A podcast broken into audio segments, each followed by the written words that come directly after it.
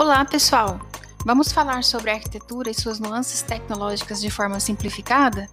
Eu sou a professora Fabiola Lima e este é o TacaCast, um podcast para simplificar a tecnologia da arquitetura e agora integrada a várias outras ciências. Aqui vamos discutir sobre materiais e sistemas construtivos, elementos e componentes modulares, projetos, sobre profissionais que nos inspiram, metodologias ativas, gamificação, jogos em sala de aula e muito mais.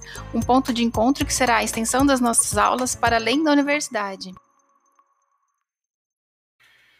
Fique agora com Heloísa Amaral e sua pesquisa sobre formação e habilidades do profissional de ciências agrárias. Olá, pessoal. Meu nome é Heloísa Amaral, faço parte do TACA, o Grupo de Estudos em Tecnologia da Arquitetura, curso Agronomia e sou uma grande curiosa sobre o mercado de trabalho. Tanto é que o tema da minha linha de pesquisa é sobre habilidades e competências para a formação do profissional de ciências agrárias. Pensando nisso e nas metodologias ativas aplicadas nos atuais processos de ensino-aprendizagem dentro da graduação, eu busco entender como essas desenvolvem competências que permitem ao estudante lidar com o conhecimento científico transmitido pelos professores algo palpável e de fácil abstração, levando em consideração o mercado de trabalho, que exige dos recém-formados características e qualificações cada vez mais complexas e abrangentes. E pensando assim, para contribuir com a cultura organizacional da empresa em que se pretende trabalhar, é preciso ser um bom profissional. E a definição de um bom profissional vem mudando com o tempo. Atualmente, os conceitos técnicos, apesar de muito importantes em todas as áreas de conhecimento, estão dando espaço também para soft skills, também conhecidas como habilidades interpessoais, como a capacidade de gestão de tempo, a escutativa, trabalho em equipe, resiliência, visão a longo prazo, dentre tantas outras que, quando agrupadas, formam um bom líder. E no campo das ciências agrárias não é diferente, porque o público atendido é muito diversificado. Então, faz-se necessário entender os aspectos atuais e que estão em transformação no que se diz respeito ao processo ensino-aprendizagem praticado no curso de agronomia e, mais detalhadamente, nos componentes curriculares finais e preparatórios para o mercado de trabalho, como o pré-estágio e o estágio.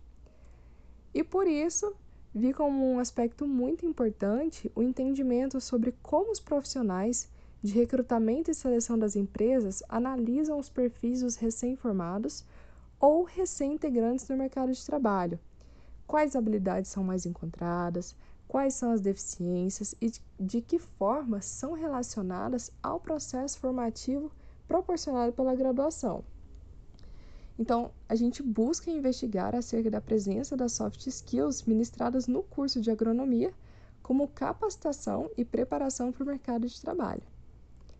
Os objetivos específicos da pesquisa são analisar as metodologias de ensino dos professores da Escola de Agronomia, medir o interesse dos alunos por alguns componentes em detrimento de outros, suas motivações e percepções quanto ao próprio desenvolvimento profissional, também identificar e entender as necessidades dos processos seletivos para que possam ser incorporados aos processos de ensino, comparar a realidade dos recém-graduados, dos empregados e aqueles que não estão inseridos no mercado quanto às suas habilidades interpessoais.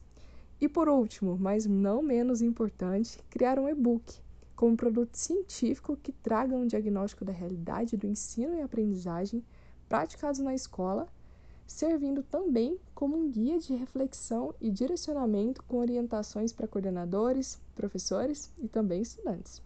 A pesquisa é importante porque, assim como o conceito de um bom profissional muda, as metodologias de ensino-aprendizagem também devem acompanhar essa mudança, buscando tornar os graduandos alunos competentes com todos os conceitos técnicos ensinados na faculdade e alinhados com as soft skills requeridas no ambiente de trabalho e que são úteis no meio social.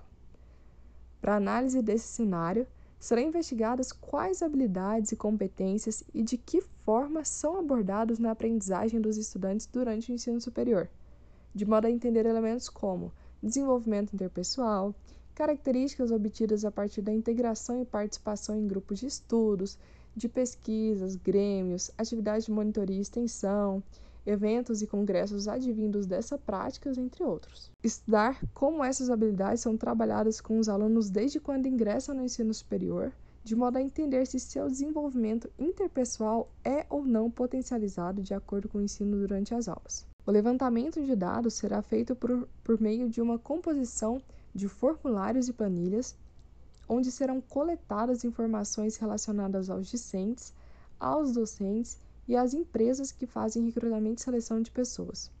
O cruzamento de dados se dará então a partir de diferentes pontos de vistas, professores, alunos e recrutadores, finalizando com uma análise SWOT para encontrar as forças, fraquezas, ameaças e oportunidades de cada persona, para que o e-book fique completo. Até o momento, busco e leio referências para me dar apoio à pesquisa e anoto alguns insights para que sejam aplicados nas próximas etapas. Algumas das minhas referências são dissertação de mestrado, a influência das soft skills na atuação do gestor, a percepção dos profissionais de gestão de pessoas, de Clarice Soares Leite de Andrade, também a tese de doutorado, que tem por título Aprendizagem Ativa na Formação do Engenheiro, a influência do uso de estratégias de aprendizagem para aquisição de competências baseado numa visão sistêmica, da Carmen Silva Gonçalves Lopes. O projeto de pesquisa sobre metodologias ativas, a gamificação aplicada em componentes curriculares de ciências agrárias, da professora Fabiola Lima, entre tantas outras. Não é surpresa para mim, mas compartilho com vocês que estou ansiosa pelos resultados. O que será que vem por aí? Acompanhe as demais que divulgaremos por aqui. Inclusive, o próximo TacaCast será do Felipe, sobre gamificação para desenho técnico. Até logo! Você acabou de ouvir mais um podcast da TacaCast. Para ter acesso a esse e mais conteúdos exclusivos, visite e siga nosso perfil no Instagram, Taca Grupo de Estudos. Até a próxima!